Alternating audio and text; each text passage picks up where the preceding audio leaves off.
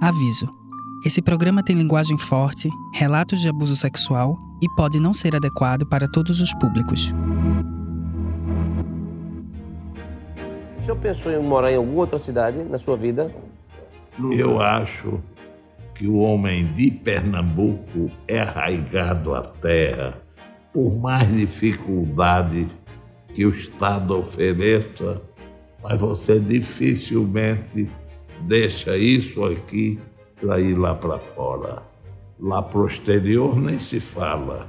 E para outro Então estado, o senhor sempre se viu morando no Recife? sempre Nunca? Nunca. E também sua família, não é? O senhor, Eu, o minha senhor... família, toda. Esse pernambucano arraigado ao Estado é Ricardo Brenan. Ele foi um empresário que dedicou a vida à indústria, principalmente nos ramos de cimento e energia. Em 2019, Ricardo estava na lista de bilionários brasileiros publicada pela revista Forbes. Mas se você for ao Recife hoje e perguntar sobre ele a um cidadão local, provavelmente a resposta vai ser: Ah, é o dono do Castelo dos Brenan, na Várzea. Sim, Castelo mesmo, a sede do Instituto Ricardo Brenan. Uma construção que reúne e exibe ao público a coleção de armas e obras de arte que Ricardo adquiriu ao longo da vida. Desde uma das cinco reproduções autorizadas de Davi, de Michelangelo, à espada do rei Farouk, o último rei do Egito. A cada mês, o Instituto recebe uma média de quase 8 mil visitantes, entre eles muitos estudantes, como eu percebi no dia que estive lá. Os Brenan são sinônimos de status em Pernambuco. Donos de muitos hectares de terra no estado, a fortuna da família vem de engenhos de açúcar. O sobrenome é de origem inglesa e chegou ao litoral do Nordeste no início do século XIX. E até hoje, os Brenan estão nos principais setores econômicos do estado. Esses fatos são anteriores a mim, mas tiveram influência sobre mim, como certamente devem ter tido também sobre meus irmãos, mas de forma diferente. Porque, da maior parte, todos eles são hoje empresários. E eu desgarrei. Essa foi a diferença. Né? Francisco, esse que a gente acabou de ouvir, fugiu à regra dos primos e irmãos, que mantiveram a tradição empresarial da família. Ele era artista plástico. Uma de suas principais obras é a Coluna de Cristal, uma escultura de 30 metros de altura, em formato fálico e feita de argila, que fica no Marco Zero do Recife. Em 71, este, que foi um dos mais importantes artistas brasileiros, instalou na antiga cerâmica São João, a olaria do pai dele, a suntuosa Oficina Francisco Brenan. É um dos lugares mais bonitos do Recife. Um museu a céu aberto com painéis enormes e esculturas de cerâmica.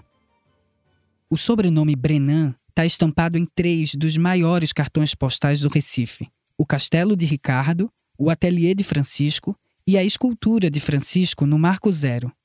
Além da importância econômica, é um nome que mexe com a memória afetiva do pernambucano. Tiago é Brenan por parte de mãe, mas foi batizado apenas com o sobrenome do pai, Fernandes Vieira. Em 2020, decidiu retificar a certidão de nascimento para incluir também o nome Brenan. O elo de Tiago com o sobrenome materno vem principalmente de Ricardo, que era seu tio-avô. Quando o empresário morreu em 2020, Tiago escreveu um texto sobre ele no Facebook, em que citava muitos natais e inúmeros almoços dominicais na casa dos meus bisavós. Ser-lhe-ei grato pelo resto da vida.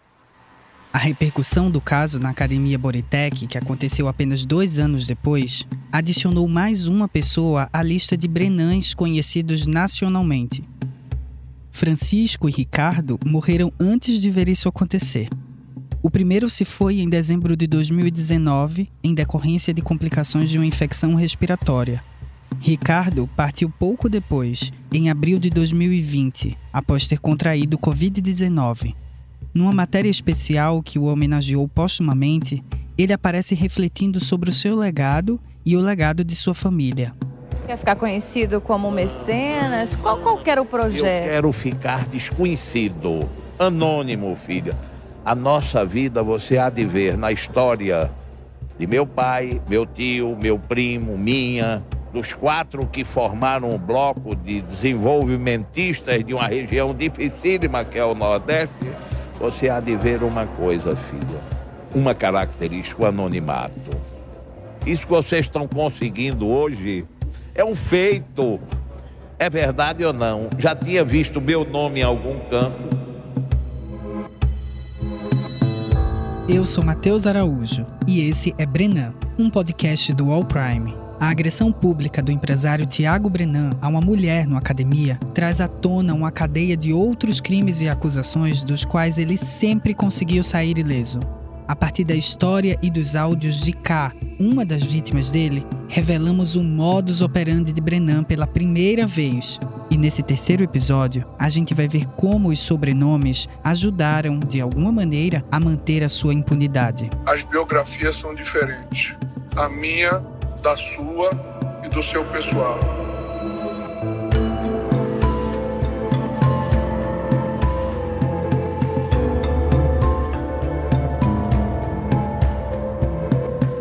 Episódio 3 A tal biografia.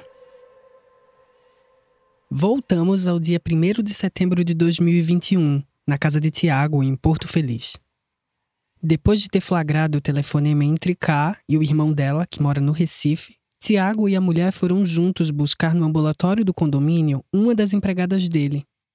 Segundo K, essa empregada tinha passado mal após todo o episódio em que ela foi obrigada a fazer uma tatuagem com as iniciais de Tiago.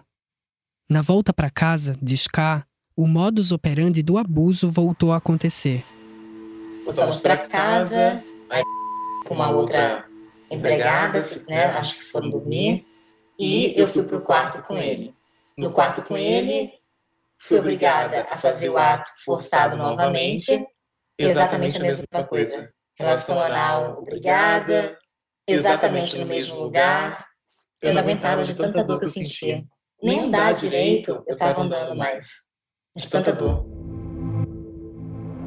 Sexo anal forçado, tapas, ameaças e tudo filmado sem que a vítima soubesse o mesmo roteiro que se repete nas denúncias de outras mulheres. A manhã seguinte, no entanto, foi diferente. Eles foram acordados de supetão pela empregada. A gente acorda com a batendo na porta, falando seu, é, o seu Edissá está tentando ligar para o senhor, atende, atende o telefone. Aí é o Edissá que ligou pro, pro Tiago nesse momento, falou assim, foge, sai que a polícia está lá na frente do portão, do condomínio. O Edson Sampaio, esse de quem Cá acabou de falar, é um vizinho do condomínio. Ele teria ligado para avisar Tiago que a polícia estava esperando por ele. Também pernambucano, Edissá é um empresário que já teve algumas casas noturnas em São Paulo e uma marca de energéticos. Hoje ele se dedica principalmente ao mercado imobiliário. A Casa de Porto Feliz foi comprada por Brenan em nome de uma empresa que tem como diretor-presidente justamente Ed Sá Sampaio. A empresa Pozornaya Strana, que significa País Vergonhoso em russo, tem o CNPJ ainda ativo.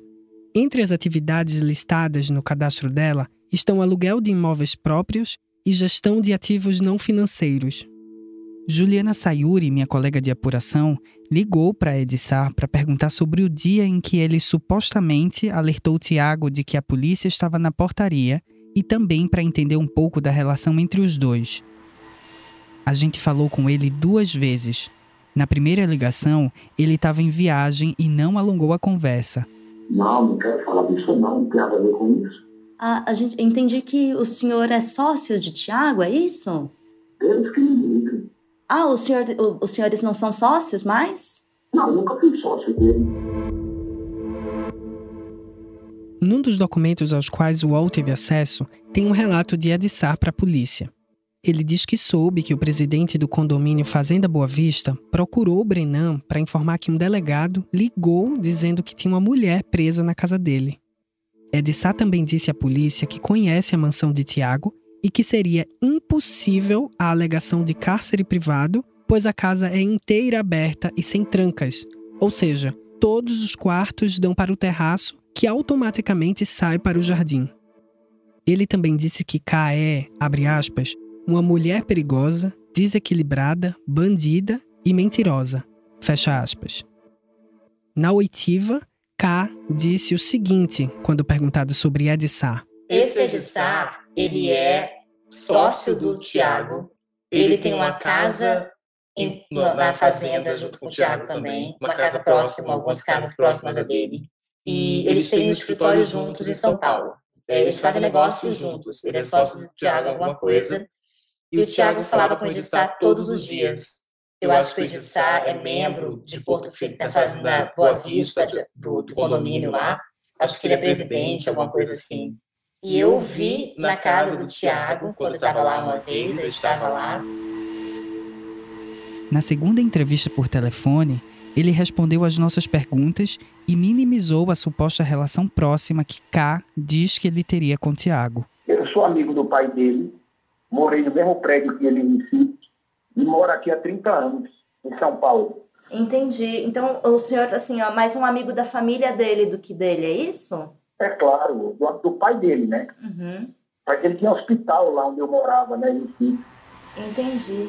A, a senhora Mas o que a gente queria saber mesmo é o que tinha acontecido naquele dia em que a Dissá supostamente teria ligado para alertar que a polícia estava na portaria. Só tinha uma última pergunta a fazer. Um dos depoimentos dela, ela fala que o senhor avisou a Tiago da chegada da polícia, até usou uma expressão, ela, né, dizendo que o senhor falou que a casa tinha caído. O senhor confirma isso? Isso foi verdade? Isso aconteceu? Não. É, você ver como é que é. É por isso que eu não gosto de falar a imprensa, porque as coisas a gente fala o número um e vai número cinco. É, quando você, eu vendi a casa, a casa que o Tiago estava morando era minha. Estava registrada na entrada da Boa Vista a casa lote no nome de Edsar. Certo. A polícia chegou na portaria, então a casa lote que a portaria estava ligando era o nome Edsar. Então, quando chegou na portaria, a polícia estava na minha para ir em cima de mim, eles me ligaram. Aí eu falei: a casa não é minha. Se vocês quiserem ir, vocês têm que ligar para o dono da casa, não para mim. Uhum. E foi isso que aconteceu. A gente também tentou perguntar para a empregada M o que tinha acontecido. Não tenho nada para falar. Essa funcionária dele não tenho nada a declarar. Entendi. Só uma pergunta. Uh, uh, você está atualmente em São Paulo ou em Porto Felipe? O único, além de K, que falou sobre aquele dia foi o policial militar Daniel Cossani, que era personal trainer e faz tudo de Tiago. A gente tentou falar com ele por telefone, mas ele não atendeu as ligações. Também pedimos entrevista oficialmente via Secretaria de Segurança Pública de São Paulo, que não autorizou. Só que ele deu detalhes em um depoimento, ao qual tivemos acesso. Esse depoimento, inclusive, foi uma das novas provas que fizeram o Ministério Público pedir a reabertura do caso K em 2022. Segundo Daniel, naquela manhã, ele estava na casa de Porto Feliz esperando o chefe para um treino na academia do condomínio. Nesse dia, eu cheguei na residência de manhã, mais ou menos umas 10 horas, mais ou menos, estavam todos dormindo na residência. É, a empregada que estava só acordada, ela fez um café, eu tomei um café com ela e tudo mais. É, de repente come, começou uma movimentação na residência, né, diferente. Ele saiu da residência, saiu junto com elas, entraram num veículo e saíram da casa. Saíram da casa em direção a Castelo Branco pela portaria 2, que era próximo à, à residência dele.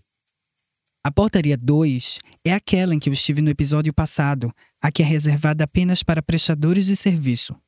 A polícia aguardava liberação na entrada principal, na rodovia Castelo Branco. Estava não vivo a voz. O Edson falou assim: a casa caiu, sai, sai, a casa caiu, sai daí agora. Eu lembro exatamente o que o Edson falou: a casa caiu, sai, deixa que eu resolvo tudo. E aí entrei no carro com, com o Thiago, saímos do, da fazenda Saímos do condomínio e ele, desesperado no carro, ao telefone com o Ed Sá, ligou para o Ed Sá, pediu para o Edissá tirar todas as armas dele que estavam na casa dele, pediu para o Edissá tirar. É, ele falava meio que em código, já que para eu não escutar, para tirar outras coisas que estavam na casa dele, levar para casa do Edissá. Ele falava assim: a polícia não vai na sua casa, não vai ligar uma coisa com a outra. Tira tudo e coloca tudo na tua casa, Edissá. E pedia, pediu para a empregada dele arrumar todas as minhas coisas, tudo que era meu, colocar na mala também. Queria pedir para é, tirar minhas coisas da casa dele. Daniel Cossani, que ainda estava na mansão, disse que não estava entendendo o que tinha acabado de presenciar. Perguntei para a empregada o que tinha acontecido para né, na ocasião. Aí ela, ela falou: olha, eles discutiram muito à noite, brigaram, brigaram bastante e tal, e eu não sei, não sei depois fizeram as pazes, eles dormiram no mesmo quarto, inclusive. Eu falei, ah, então tá bom. Até que toca o meu telefone e ele pede para que eu encontre eh, que eu encontre, né, na, na Castelo Branco. E aí eu, eu fui até o carro, né, perguntar para ele se estava tudo ok, né, o que estava acontecendo e por que que ele tinha saído mais cedo. É, ele falou que tinha recebido uma ligação, que tinham chamado a polícia para ir na casa dele, porque ele estava mantendo a em cárcere privado e tal. Eu falei assim: bom, mas quem ligou? Na manhã seguinte, dia 1 de setembro de 2021, N, o irmão de K, abriu um boletim de ocorrência contra Tiago Brenan na primeira delegacia da mulher no Recife. Vale lembrar que no dia anterior, ela tinha conseguido ligar para o irmão e informar seu paradeiro. E ele me perguntava, ele falou assim, foi você ontem no telefone, eu jurava para Deus, que eu falava assim, não, não fui eu, não fui eu, não fiz isso, não fiz isso, não fiz isso. E eu jurava que não era eu. Ele, ele me olhava e disse, se for você, eu te mato. A acusação era de cárcere privado. Aqui, quem fala de novo é Daniel Cossani. Aí eu tirei ele de canto, conversei, olha, doutor, pelo que o senhor está falando, está meio estranha essa história é mais indicado que o senhor mande ela embora, que vai ficar mais tranquilo. Eu acho melhor. É porque eu achei que tinha uma. Aí o senhor fala assim, seu Tiago, olha, eu acho melhor ir comigo. O senhor foge, o senhor sai, deixa que eu resolvo, deixa que eu vejo o que eu faço com ela. Aí o Tiago, tá bom, tá bom, tá bom. E eu fico sangue. Daqui a pouco Tiago, manda ela de volta. E eu ficava indo e vindo. Daí eu saía do, de perto do carro, ele conversava com ela em particular, ele me chamava, até a hora que eu, eu cansei, né? Eu falei assim: olha, eu vou embora, vocês são adultos, vocês se entendem, mas eu queria falar com o senhor pessoalmente, é, particularmente. Daniel Cossani estava achando aquela situação toda muito estranha. Para a justiça, ele disse que, por instinto policial, resolveu intervir como uma espécie de mediador. É porque eu achei que tinha alguma coisa estranha na situação. Ele resolveu falar: não, então tá, então ela quer ir embora, então leva ela embora. K entrou no carro de Daniel e os dois seguiram na direção de São Paulo. Brenan continuou telefonando para eles. Cossani ignorava as ligações, disse o policial. Segundo ele, K atendia e conversava com Tiago em inglês. E aí foi foi indo, eu falei assim, olha, se você quer ir embora para sua casa, na medida em que ela desligava, se você quer ir embora para sua casa e você continuar atendendo ele, de algum momento ele vai falar para eu voltar com você. Então, se você se acontecer alguma coisa de errado, você tem que me falar o que aconteceu de errado para que eu possa te ajudar. Pode ter calma que eu vou te ajudar. Fica calma que eu vou te ajudar. É, eu, eu conheço um pouco do, do Tiago, de algumas pessoas, de algumas pessoas já que convivem com ele. Eu sei o quanto que ele é difícil, eu sei quanto que ele é intransigente. Fica tranquila. É, eu tô aqui para te ajudar. É, eu sou eu sou policial na minha outra profissão, é, eu sou uma pessoa íntegra, eu tenho uma história, eu tenho um nome, enfim. Fica tranquila. E foi indo. Em depoimento, ela contou algo bastante parecido. Ele, calma, aqui você está segura, eu tenho, eu tenho uma família, eu tenho a minha noiva, eu sou contra o Thiago, tudo que ele faz. Eu sei que esse cara é um monstro. Todo mundo tem medo dele. Ele falou tanta coisa do Thiago, postando aquele dia para mim. Ele falou esse cara não presta eu tenho nojo desse homem. Mas ele, ele, ele ameaça todo mundo, todo mundo tem medo dele. Mas eu vou te tirar dessa. Aí eu fui na casa dele, tomei banho. Aí depois ele me levou pro, pro aeroporto. O conselho almoçou comigo no aeroporto. Aí eu fui embora. Quando eu cheguei em Recife, estava a delegada, um outro delegado, o meu pai, o meu irmão e o advogado é amigo do meu pai. No celular, mensagens de Brenan chegavam incessantemente. Alguém no Recife já tinha enviado imagens do boletim de ocorrência para ele. Ele me enviou o BO e ele falou assim: que absurdo é isso? O que, que é isso? Ele, ali começaram todas as ameaças. Eu já falei com a delegada tal, você vai amanhã, de qualquer jeito, na delegacia. Você vai falar com tal delegada, aqui está o telefone dela, ela está com o seu telefone, ela vai te ligar, você vai marcar, você vai sentar e você vai desmentir tudo isso que o teu irmão falou. Quem manda em Recife sou eu. Você não se atreva em falar absolutamente nada, não abra a sua matraca. Você não vai queimar a minha biografia por aí com ninguém.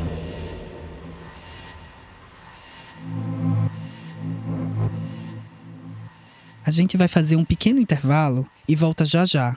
Ah, não, porque tem um príncipe que mora aqui em Barueri, que ele gosta, assim, sabe, de meninas assim como você. Ele gosta que todo mundo trate ele como um rei. Ele gosta de meninas novinhas que se veste como uma criança. Magra, alta, branca. Ele realmente fazia essa imagem do poderoso chefão na frente das meninas. Ficava todo mundo em círculo e ele ia dando um beijo na boca de cada uma, uma por uma. Cada uma tinha um horário para ficar com ele no quarto. E ele já foi colocando, sabe, forçando um sexo anal. E ali foi quando eu comecei a pedir para parar e ele não parava. Ele tava com calamídia. Todo mundo pegou HPV. A decisão de ir pra lá fazer isso não foi minha e quando eu cheguei lá, eu fui convencida isso. Nenhuma das meninas que passaram por lá vão saber quem elas poderiam ter se tornado se elas não tivessem entrado lá. Saul Klein, o Império do Abuso, documentário em três episódios já disponível no YouTube de Movidoc.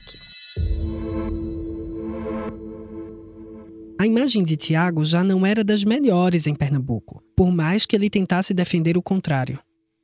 A fama de que ele era encrenqueiro também era de conhecimento geral, mas sem nada muito concreto. Aparentemente, não tinha nenhuma denúncia por lá. Ele era reconhecido formalmente como Brenan fazia apenas dois anos. E os Fernandes Vieira, a família paterna dele, já tinham dado um jeito peculiar de acalmar os ânimos de Tiago. Sabe me entender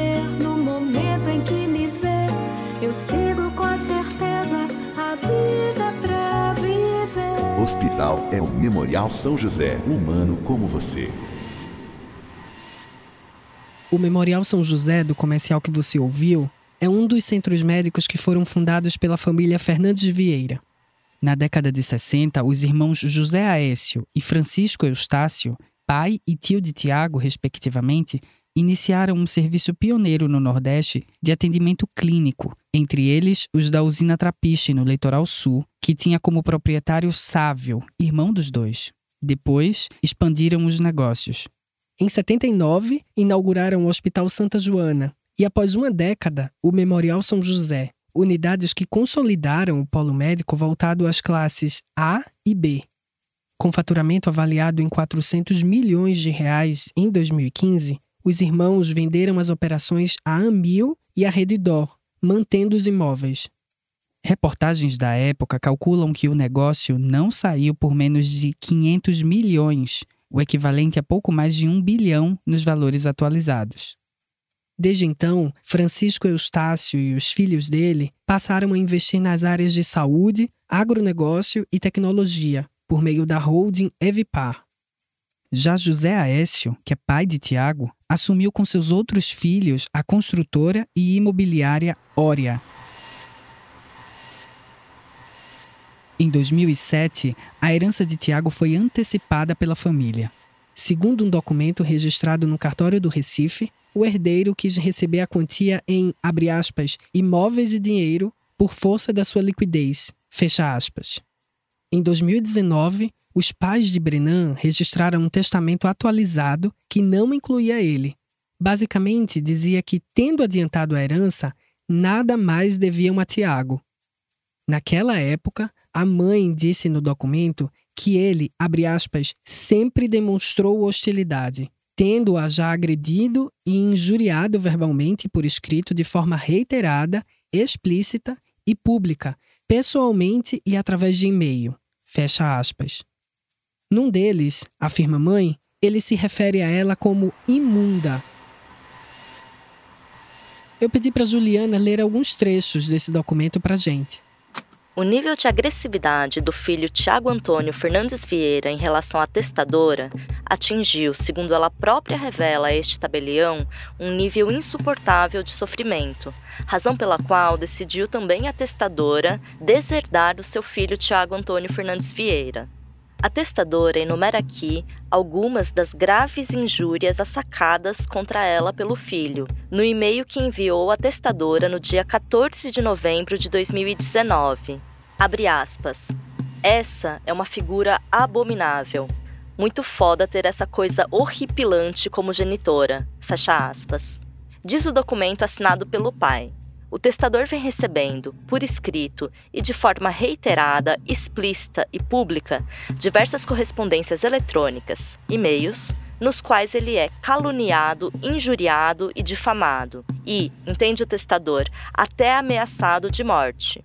O testador enumera aqui algumas das graves injúrias e ameaças. Abre aspas. A sua pompa, ainda que sempre muito bem maquiada pelos seus hábitos franciscanos, típica dos figurões brasileiros, sejam políticos ou donos de grandes fortunas, não tem muita abrangência.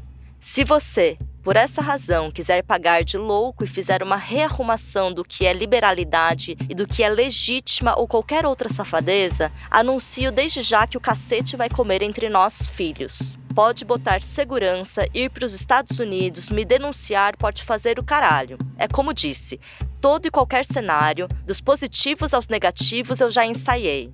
Para mim, a morte virá antes da desonra. Fecha aspas. Ambas as famílias, tanto a Fernandes Vieira quanto a Brenan, evitam tocar no nome de Tiago. Na época em que o caso da agressão na Academia Boritec foi noticiado, a nutricionista Marília Fernandes Vieira, uma das irmãs de Tiago, fez uma publicação no Instagram, na qual dizia, aspas, nem eu, nem meus três irmãos temos qualquer relação nem contato com o referido há mais de 20 anos e, portanto, nenhuma atitude alheia nos representa ou interessa. Familiares e amigos próximos contam que os irmãos têm uma medida protetiva que impede Tiago de se aproximar deles. Do outro lado da família, Helena Vitória, filha do artista plástico Francisco Brenan, foi às redes sociais contestar o fato de a mídia estar usando majoritariamente o sobrenome Brenan para se referir a Tiago. Eu entrei no YouTube e vi várias emissoras com suas matérias em relação a Tiago, que foi preso. Vulgo Tiago Brenan. E aí eu tô vindo aqui não para falar sobre Tiago, eu não tenho o menor interesse em, em me envolver nesse tipo de, de situação, né? Nós somos primos distantes, a família Brenan é muito grande. Vim aqui, na verdade, falar em nome do meu pai, em nome de Brenan. Brenan é Francisco. A mídia tá chamando Tiago de Brenan foi acusado, Brenan foi preso, Brenan foi extraditado. Minha gente, o que é isso? Isso é um absurdo.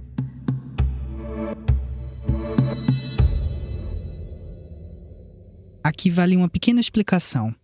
Escolhemos tratar Tiago por Brenan no podcast, entre outros motivos, para destacar os nós desse caso de família. Dos familiares de Tiago contatados por mim e Juliana para tratar do assunto, apenas um topou da entrevista, o gastrônomo Jason Vieira, que morreu no dia 24 de março de 2023, aos 49 anos, em decorrência do câncer. Ele conversou comigo pela primeira vez em setembro de 2022. De lá para cá, desde que eu comecei a cobrir o caso, nos falamos várias outras vezes. Você não tem noção de como repercutiu e como foi um divisor de água, sinceramente, um divisor de água sobre o tema Tiago aqui em Pernambuco. Você abriu um portal. Jason, que é afilhado dos pais de Brenan, descobriu que tinha câncer em 2013. Ao saber da doença do primo, Tiago o apelidou de Cancinho, um trocadilho pejorativo de câncer com Jazinho, o apelido pelo qual o rapaz era conhecido. Uma vez, Tiago enviou um caixão e uma coroa de flores para o apartamento do primo. Em áudios, ele ofendeu também a mãe de Jason, a quem chamava de puta velha. Cássia, porra, meu irmão, você me abandonou, bichão. Eu peguei o telefone da puta velha, mas vocês são iguaizinhos, viu, meu irmão? Ela fingiu que não viu a mensagem, já bloqueou. Ó, tem umas fotos tua maneira aqui que eu vi, cara. Me mandaram. Bonezinho agora pra esconder a careca, você tá bem magro. Já tá todo mundo sabendo da metástases, o, o Cancinho. Que pena, hein? Parece ferrugem no teu corpo, né?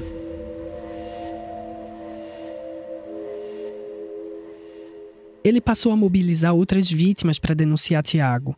Com a situação, Jason também se desentendeu com o tio, José Aécio. Ligamos para José Aécio Fernandes Vieira.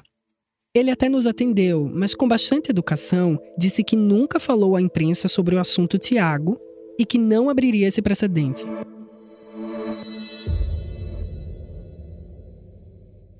Assim que Cá chegou ao Recife, Tiago passou a ligar para ela constantemente. Nos telefonemas, dava instruções do que deveria ser feito para o boletim de ocorrência ser retirado e para ela explicar que tudo não tinha passado de um mal entendido. Brenan tinha motivos fortes para que a história não chegasse no Recife. Depois de todas as brigas e confusões com a família, que a gente já detalhou, ele estava finalmente conseguindo se reaproximar dos pais. Ele chegou a falar disso com o K, voltando a falar com meu pai, eu nunca deixei de voltar a falar, foi um telefonema maravilhoso. Nós vamos nos encontrar, ele tá falando sobre a saúde dele, entendeu? Uhum. Vou falar com minha mãe depois de 23 anos. A maior parte das ligações foi gravada por K, aparentemente na tentativa de conseguir uma confissão de Tiago sobre as agressões e estupros cometidos por ele. Ela garantiu a Brenan que não tinha dito nada ao irmão, mas que ele tinha estranhado o fato dela ter ficado incomunicável por três dias. Então resolveu denunciar o caso à polícia por preocupação.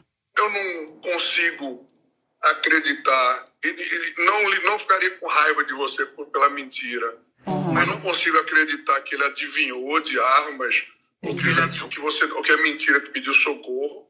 Uhum. Eu não vou mentir para você, uhum. entendeu? Eu não ficaria com raiva mas não estou entendendo o que está acontecendo. Gostaria que você deixe umas incógnitas no ar, a gente fica preso um ao outro e não tem uma linha de pensamento. Uhum, eu concordo com você. O meu irmão fez o que ele fez porque quando ele ficou sabendo que eu estava, que você era o Tiago, Tiago, Tiago, é, comentou com alguém e o fato de eu não o fato. Tiago, Tiago, e Por favor, escute. Escuto. Antes de você, me deixa, me dá só uma oportunidade de falar, porque você sempre me interrompe, por favor. Não é verdade. Opa! Ai, não é verdade. Tá bom, meu amor, desculpa. Desculpa, meu amor. Em grande parte das ligações que foram gravadas, K fala com ele de forma carinhosa e trata como meu amor. Pode falar. Então, o fato de eu não atender o telefone. Isso para minha família não é normal. Porque minha mãe me ligava todos os dias, o meu irmão me ligava todos os dias. Então, assim, eu sempre. Desculpa a parte, você convém que ele falou dados ali. Tá bom, fale. Perdão. Então, ele me liga, ele, eles me ligarem e eu não atender várias vezes, os deixaram completamente nervosos. Aí esse meu irmão mais velho falou com meu irmão, ué, cadê Aí ela falou assim, ah, ela tá bem, ela tá. Ela tá em São Paulo, ela tá tranquila, ela tá com o Tiago. Tiago o quê? Aí falou Tiago, né? Falou o seu sobrenome. Então, o meu irmão inventou de pesquisar, preocupado. Mas, porra, porque ela tem pôr o telefone? Aí, uma certa pessoa falou para ele que você era uma pessoa. Aí falou, não quero ficar repetindo as palavras, porque são palavras fortes. E falaram muita coisa sua, Tiago. Mas muita coisa sua. Coisas horríveis. E meu irmão ficou com medo. K só conhecia a biografia que Tiago fazia questão de mostrar. A do lado artístico e empresarial dos Brenan e o empreendedor do lado dos Fernandes Vieira. As tais coisas horríveis, das quais o irmão dela tinha ouvido falar, ficaram de fora desses relatos. Eu sempre fui um cara que tem um outro que fala. Imagina se ele diz o nome dessa pessoa, a vergonha que a pessoa vai passar. Tudo bem, meu Esse é um amor. compositor meu. Mas, com certeza, eu não falei com ele ainda. Eu não quero falar com meu irmão ainda sobre isso. Ele escutou outras pessoas. Mistério não, porque eu não tenho cabeça pra falar com ninguém. Eu não quero, eu, eu estou traumatizada com tudo isso. Traumatizada. Então tá bom. Traumatizada. Tá trazendo pra mim uma carga muito grande, falando que pessoas falaram. É, numa cidade onde eu tive apartamento até 35, 36 anos, tá me fazendo mal, tá certo? Eu nunca fui essa pessoa aí, pelo contrário, tinha domínio completo da cidade e você tá colocando como se eu fosse um pária social. De jeito Baseado nenhum. no que falaram ao seu irmão. De jeito nenhum. Entendeu? A gente não sabe quais foram as coisas a respeito de Tiago que o irmão de Cal ouviu pelo Recife. Eu tô num nível, agora eu tô no outro. Sempre se falou em caso Serrambi, sempre se falou em proibição dos Estados Unidos. Eu não voltei mesmo. Falaram que eu bati em mulher tal, que eu nunca nem conheci. Qual o problema disso? Sempre se falou. Irmão meu falou mal de mim. Isso sempre aconteceu, nunca me causou nenhum prejuízo. Aí agora, aos 41 anos, você traz isso de uma forma super forte. Cara, que coisa maltratante, cara. Eu concordo. Com tanto cuidado que eu tinha para me expor para Recife, cara. O tal cuidado que Tiago tinha no Recife era galgado na influência que os sobrenomes dele traziam. E ele não tinha nenhuma vergonha em deixar isso escancarado, dando nome e sobrenome para os seus benfeitores. Então vamos sair, eu, eu vou aí. Eu tenho um avião fretado, entendeu? Vamos sair, chama o seu irmão. Vamos a um restaurante. Senta todo mundo. Eu levo um, um ex-delegado geral de polícia. Eu levo a primeira mulher que foi chefe de polícia, criou a delegacia da mulher, Olga Câmara, para dizer: eu sou abusador? Eu levo o delegado que investigou o caso das meninas de Serrambi, que por sinal me ligou hoje para pedir um favor de um exame. Eu dou um espetáculo, cara. Minha biografia, eu dou um show de networking. Todos esses nomes a gente vai conhecer no próximo episódio de Brenan. Você disse que seu irmão se equivocou e não tinha nada disso, entendeu?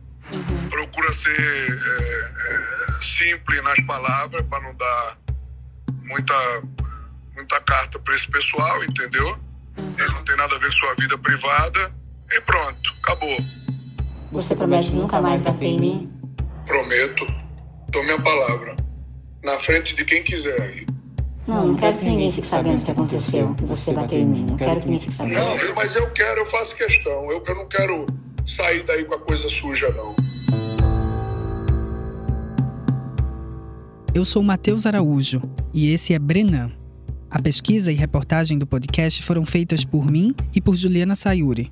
O roteiro é de Clara Helstab. Montagem de Danilo Correia. Desenho de som de João Pedro Pinheiro.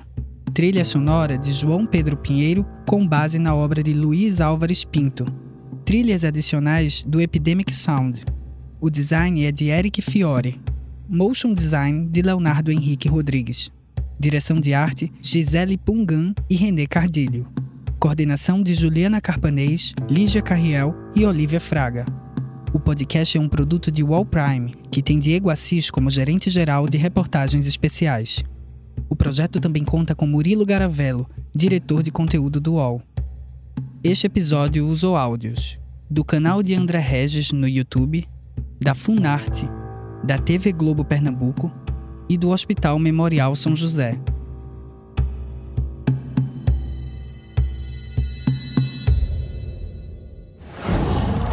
Qual?